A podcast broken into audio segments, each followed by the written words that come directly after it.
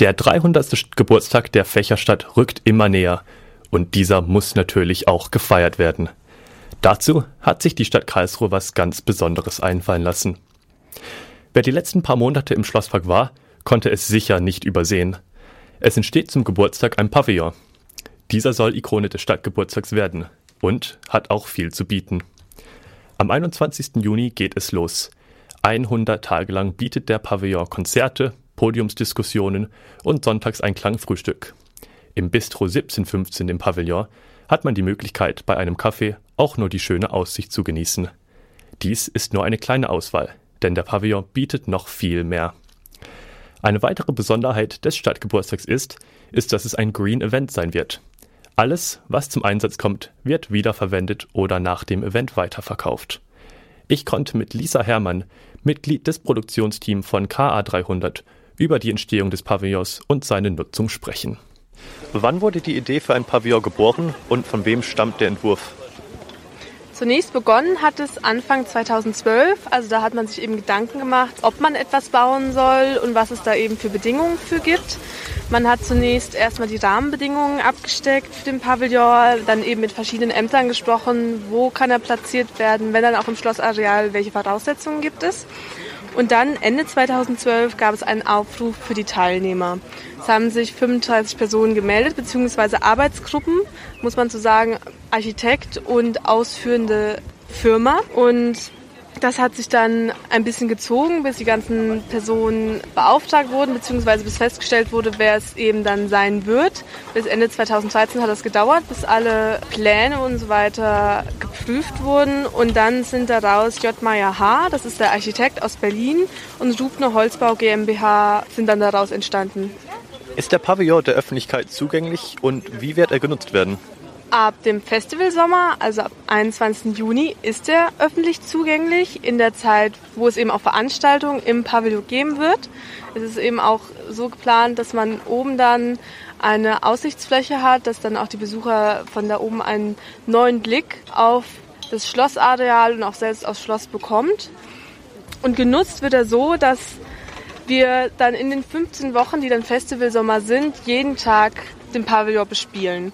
Also wir haben abends Partys, wir haben Konzerte, zum Beispiel auch sonntags das Klangfrühstück, wo man einem Konzert zuhören kann oder bei Frühstücken. Man wird dann dabei vom Caterer bewirtet, der das bis zu 17, 15 im Pavillon dann leiten wird. Also solche Schmankerl haben wir eben immer so zwischendurch. Eine Besonderheit des Stadtgeburtstags ist, dass es ein Green Event sein wird. Könnten Sie mir hierzu ein Beispiel nennen? Also grundsätzlich ist ja der ganze Festivalsommer ein Green Event. Beziehungsweise wir sagen lieber, Karlsruhe feiert Klimafair. Also es geht wirklich darum, wir wollen CO2-Ausstoß gering halten, natürlich auch dann immer die Empfehlung dazu geben, dass man noch besser mit den öffentlichen Verkehrsmitteln anreist. Natürlich versuchen wir auch selbst etwas dafür zu tun. Einerseits, dass wir das Holz vom Pavillon weiterverwerten, aber auch gerade durch das Geschirr, was dann im Schlossareal ausgegeben wird, wenn man sich etwas zu essen kauft, dass das eben auch wieder abgebaut, also in einer Vergärungsanlage abgebaut werden kann, dass keine Schäden sozusagen für die Umwelt zurückbleiben. Wie hoch sind die Kosten für den Pavillon und von wem wird er finanziert? Insgesamt kostet der Pavillon 1,2 Millionen Euro. Hört sich natürlich zunächst sehr, sehr viel an. Aber wenn man es mal auf alle Bürger, auf die 200.000 Personen runterrechnet, kommen wir nicht mehr auf viel Euro pro Kopf.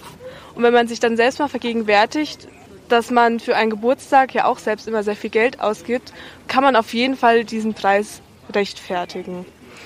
Finanziert selbst wird es aus unserem Topf, aus dem Budgettopf, fließen natürlich auch Sponsorengelder und so weiter ein. Es ist schwierig zu sagen, wer alles mitfinanziert. Einfach, weil wir immer alles in unseren Topf geben und dann eben herausnehmen. Was sind die Gründe dafür, dass der Pavillon nicht fester Bestandteil des Schlossparks bleibt?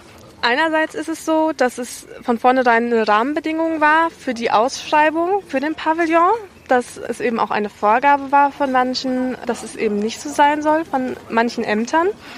Und es ist aber auch einfach so, dass es eine Besonderheit für den 300. Stadtjubiläum bleiben soll und nicht weiter im Standort Schlossareal stehen soll, damit es nicht so verschwimmt. Es soll wirklich deutlich werden, es ist für den 300-Jährigen, es ist für 2015 hergestellt worden. Und es ist eben auch nochmal das Thema Nachhaltigkeit. Wir möchten gerne, dass das Holz nachhaltig genutzt wird. Das Holz soll später wieder im Stadtbild auftauchen in Form von Bänken. Also ist momentan geplant. Ist natürlich alles noch nicht absolut im Reinen. Wir müssen gucken, wie es sich entwickelt auch einfach, ob wir das alles umgesetzt bekommen. Aber es ist auch einfach das Ziel, dass wir nachhaltig auch mit dem Pavillon selbst, der größte Bestandteil vom Festival Sommer, nachhaltig umgehen. Das war Lisa Herrmann im Gespräch mit Radio KIT. Wer auch Lust hat, an einer Pavillonführung teilzunehmen oder eine Baustelle in Karlsruhe zu besichtigen, der kann sich im KA300 Shop am Marktplatz ein Ticket kaufen.